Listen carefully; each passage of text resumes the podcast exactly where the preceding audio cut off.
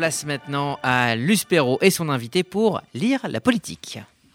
Bonjour François Cornu-Gentil. Savoir pour pouvoir sortir de l'impuissance démocratique. Vous venez de sortir cet essai chez Gallimard dans la collection Le Débat. Et le débat, c'est bien ce dont il est question dans votre livre. Alors d'abord, peut-être pour que nos auditeurs situent bien le problème, qu'appelez-vous l'impuissance démocratique? L'impuissance démocratique, c'est notre quotidien depuis un certain nombre d'années. Euh, on voit des majorités qui se succèdent. J'ai passé l'âge de penser qu'il y a les gentils et les méchants, les méchants qui veulent rien faire ou qui veulent faire des choses très méchantes pour le pays. Je pense que tout le monde veut bien, veut essayer de faire des choses euh, à sa dose de sincérité. Et, puis ça marche pas. Il y a bien un échec collectif des uns et des autres.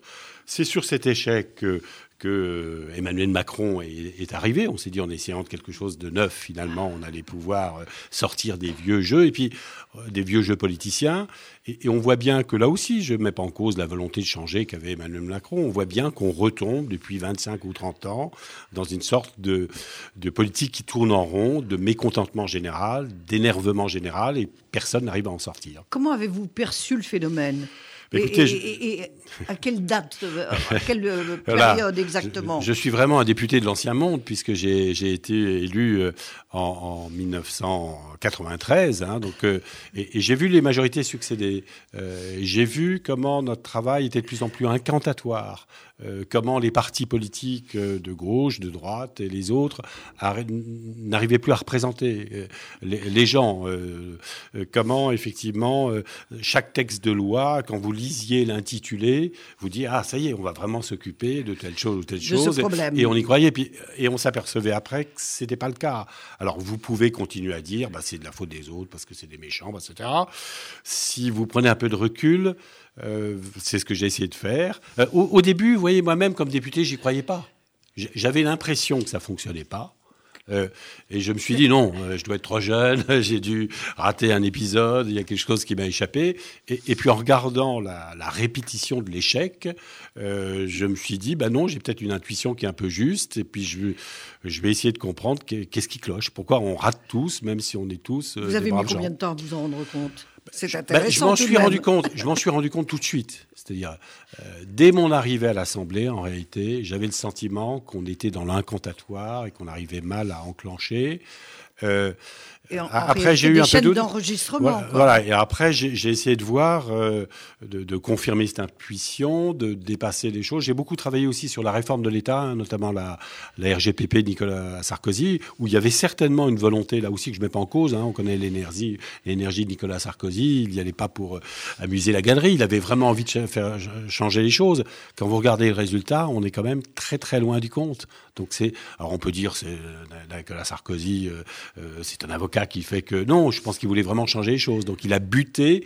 Comment ça se fait que c'est voilà, je dis on peut aimer ou pas aimer Nicolas Sarkozy, on peut aimer ou pas aimer euh, euh, Emmanuel Macron, euh, mais quand on les a approchés, on est certain que c'est des gens qui voulaient changer les choses. Donc j'ai essayé de me dire sur quoi ils ont buté, sur quoi on bute avec eux même la Dream Team, comme on l'appelait de, Jospin, a été impuissante. Ah oui, absolument. Euh, je, pense qu'effectivement, le... et on a mal vu, on a interprété, vous voyez, les observateurs politiques euh, ont noté que l'alternance était la règle depuis 1978.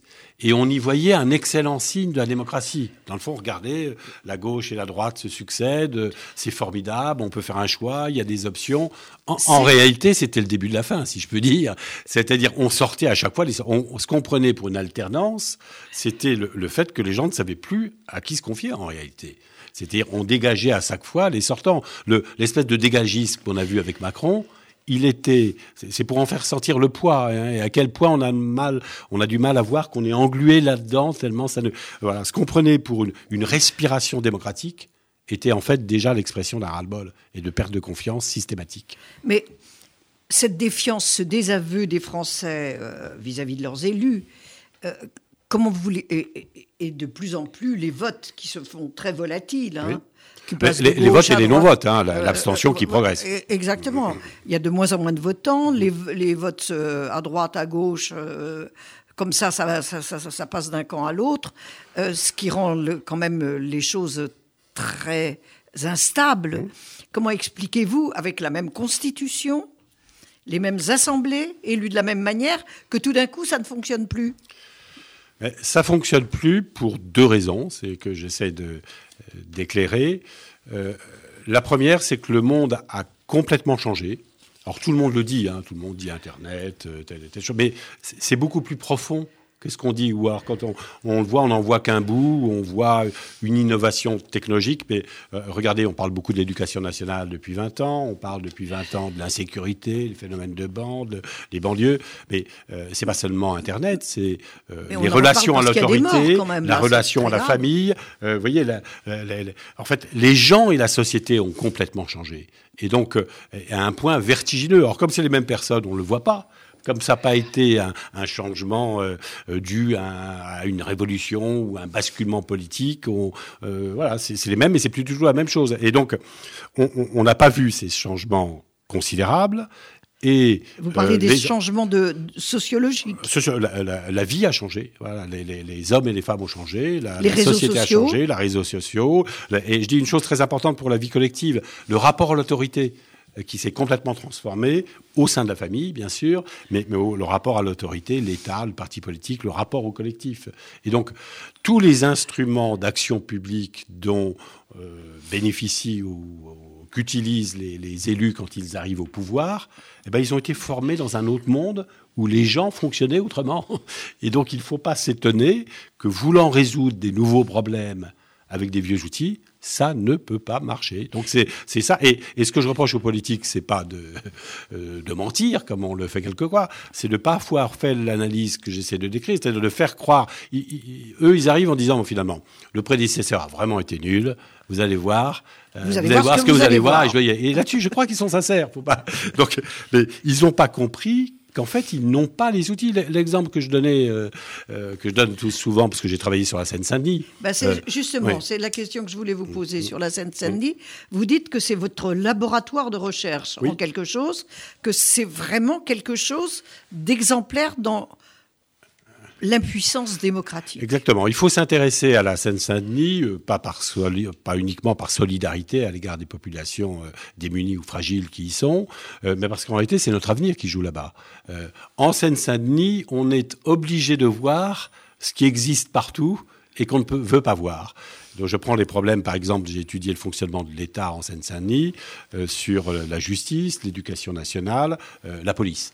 Et donc la police, on voit bien les, les, les phénomènes de bande, les phénomènes les mafieux, les zones de non-droit, etc.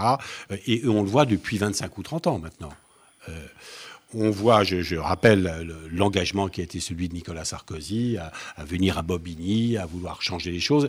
Et, voyez bien, donc, en fait, s'ils n'ont pas résolu, ils ont ponctuellement déplacé la, délinquance. Hein, quand vous agissez sur, ces, euh, sur une zone, effectivement, où il y a les dealers et autres, vous mettez des CRS. Bon, bah, la zone devient calme. Mais ça devient un peu moins calme ailleurs, parce que ça s'est déplacé. Euh, quand vous, euh, les policiers vous diront que quand vous faites exploser, quand vous traquez un réseau de délinquants et que vous avez traîné devant la justice, euh, autrefois, euh, le, le, le, trouble dans le quartier euh, s'arrêtait pendant un mois ou deux. Aujourd'hui, vous faites une arrestation massive dans un quartier, euh, ça reprend le soir même avec d'autres bandes. Donc voilà, donc on, on, est face à des phénomènes euh, qui nous exposent à la figure euh, tous les mois, toutes les semaines régulièrement, et on est sur des solutions anciennes. Euh, mais, les CRS, mais... ça va pas parce que ça fait que déplacer. Et on est sur des solutions, euh, effectivement. Alors, le, le, la gauche est dans le discours préventif, mais qui fonctionne pas. Oui, mais... Et la droite est dans le discours répressif, qui fonctionne pas non plus. Ça fonctionne et pas donc, non plus. Et donc c'est pour ça que je pense. Et à l'Assemblée, ça ne fonctionne pas non plus. Mais non, parce qu'on est tous, on, on, on se précipite. On n'a pas analysé la situation en réalité, et donc on dit bah ça va pas, on envoie des policiers, on envoie des CRS, euh, ou on fait un peu. Euh, comme on n'a pas pris le temps d'analyser qu'est-ce qui va pas, d'où ça vient, etc. Eh ben on fait, si vous voulez, je crois qu'en la guerre de 70, il y avait des fusils qui s'appelaient les fusils Chassepot. Bon bah on fait la guerre des étoiles avec les fusils chasse-peau. Ça peut pas marcher. C'est exactement ça qu'on fait en Seine-Saint-Denis ailleurs. C est, c est, voilà. Et donc, euh, euh, donc il y a bien un travail. Et les hommes politiques ont du mal à reconnaître qu'ils ne savent pas. Hein. C'est la culture de la décision du chef, de, du jupitérisme. La France jacobine. Voilà, exactement. Et, et, et, donc, comme ils veulent tout de suite arriver avec une solution, bah, c'est des solutions de l'ancien temps qui ne peuvent pas fonctionner. Donc, je pense qu'il faut créer un nouveau temps politique pour arrêter d'aller vers les solutions toutes faites et, aux solutions et, observer, observer, les choses. Mais avant, quand même, en, Seine-Saint-Denis, par exemple, c'est, je connais bien le préfet. Allez, l'ancien préfet à l'égalité des chances, Didier que, qui est quelqu'un que j'ai eu l'occasion de rencontrer évidemment, qui est bon, qui maintenant est responsable de, de l'office de l'immigration. C'est quelqu'un qui a vraiment le sens de l'État. Oui. Euh, qui, a fait un travail formidable et ça n'a pas marché. Pourquoi? Parce que euh, Didier Lesky, il est comme Nicolas Sarkozy. Il a des outils qui sont hérités de l'ancien temps, qu'il essaye de faire fonctionner au mieux et d'améliorer à la marge, j'en doute pas. Mais il n'a pas, par exemple, le, défi de l'immigration, il est, euh, j'explique notamment qu'en Seine-Saint-Denis, on ne connaît pas la population du département, peut-être à 50 000, 100 000 près. Donc, vous voyez, Didier Lesky, il a des instruments. Ben oui, là, voilà. Donc, euh, il fait ce qu'il peut avec ce qu'il a, et il le fait bien, parce que c'est quelqu'un de sérieux. Mais euh, les instruments sont pas dimensionnés, sont pas organisés en fonction de ce qu'on a. Voilà. Donc, euh, vous voyez, y compris les gens animés de la mer. Et c'est ça qui est très difficile, parce que la critique, moi, je critique pas tel ou tel pouvoir. Mm. telle ou telle administration. On peut avoir, je, suis au contraire très animé par le, goût et le sens du service public. Et donc, il faut dire deux choses. La première, c'est que les gens qui sont dans le service public, éducation nationale, police, ont plutôt, à part quelques moutons noirs, ont évidemment plutôt le, goût, le sens du service public. Et, on peut en même, donc, pas critiquer leur engagement, mais encore une fois, n'étant pas équipés avec ce qu'il faut pour traiter de nouveaux problèmes, ils ne peuvent pas y arriver. Mais les élus, pourtant, à l'Assemblée nationale, euh, mm. que je fréquente depuis de si nombreuses années, mm. ils rédigent des rapports, les députés. ils rédigent des rapports. Souvent d'excellents rapports, euh, pertinents. Pourquoi ça ne suffit pas? Ils, rédigent des rapports, ils, vont trop vite aux solutions. Vous voyez, l'idée de briller, c'est euh, euh, on, arrive, voilà, il y a un problème, euh, ben, on va se faire inviter à, RCJ ou à BFM ou à je ne sais qui, et, le débat dure trois minutes. Et en trois minutes, il faut que vous ayez forcément le lapin que vous sortez du chapeau.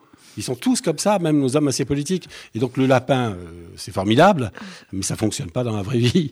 Et donc on, est dans les rapports. Il y a des propositions, c'est pas toujours des.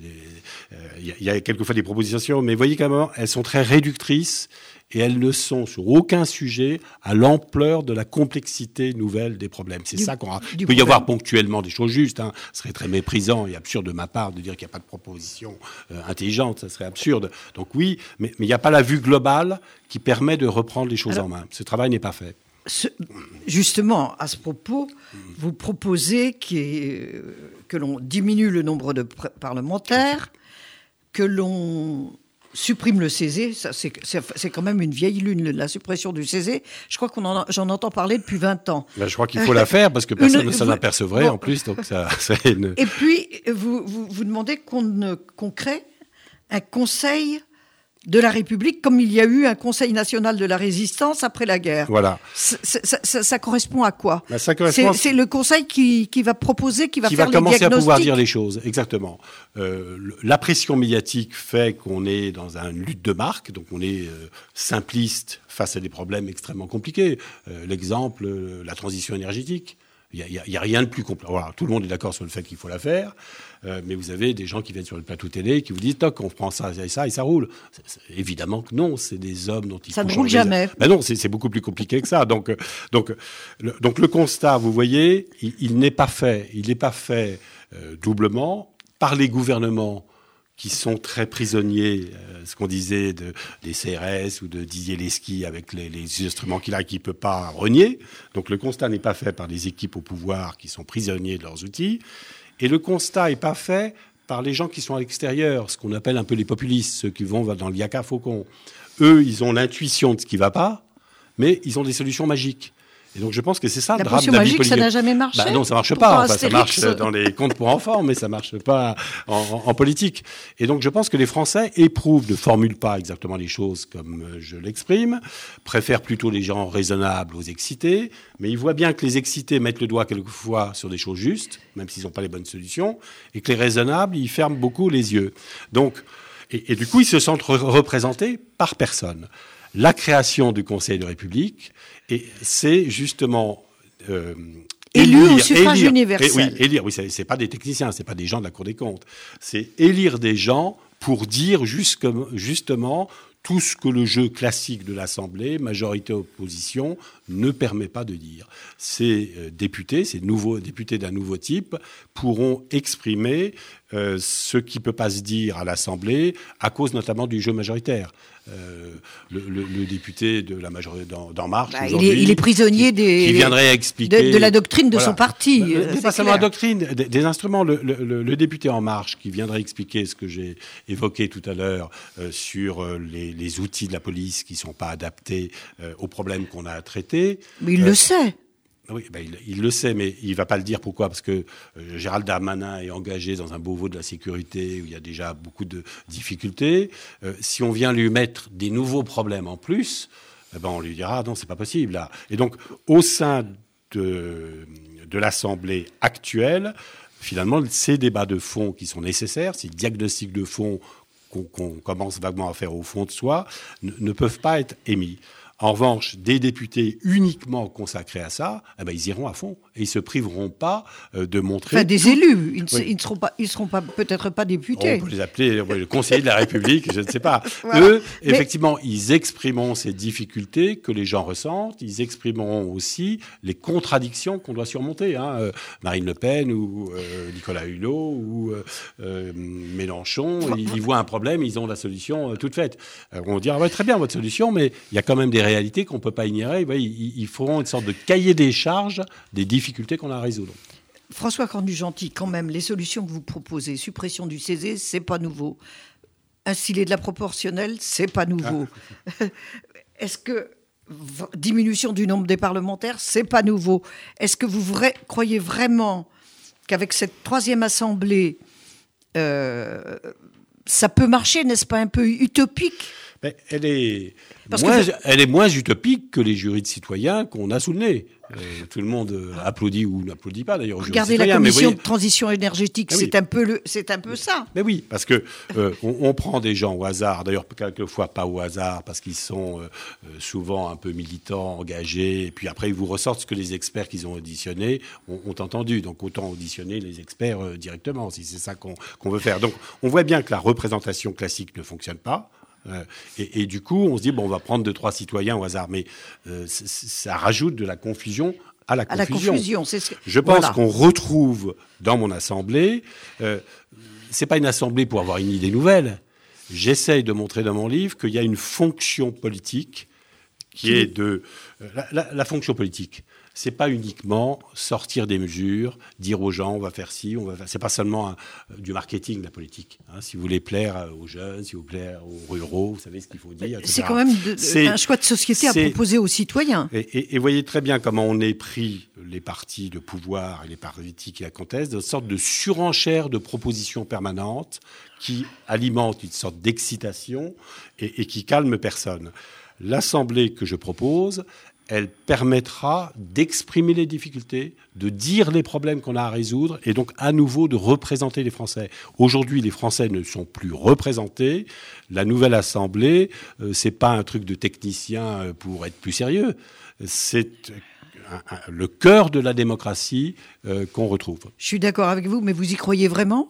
Comment si, si j'y croyais pas, je ne me Non, mais pas. il faut une baguette, euh, euh, encore une potion ah non, magique là aussi pour pas arriver. Pas de potion magique, il faut convaincre, c'est ce que j'essaye de faire. Hein. Je, je, je pars ce, ce, livre. Parce que tout ce que vous dénoncez, tout le monde le constate, mais à chaque fois, suppression du oui. euh, création d'une commission euh, pour la transition énergétique, euh, dose de proportionnelle, ça n'a jamais marché.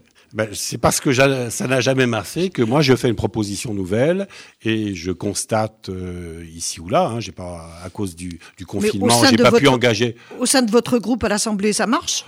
Il y a un certain nombre de personnes. Tout le monde est d'accord sur le constat. Effectivement, se partagent les avis entre ceux qui me suivent sur les solutions et ceux qui sont plus hésitants. Mais je dis à ceux qui ne sont hésitants de mes solutions, quelles sont vos solutions? Ils n'en ont pas. Je crois que l'avantage de ma solution, c'est aussi d'être la seule euh, face au blocage actuel. Merci beaucoup. Savoir pour pouvoir, sortir de l'impuissance démocratique. François Cornu-Gentil, c'est chez Gallimard. Et avec lui, entrons en résistance. Merci à vous.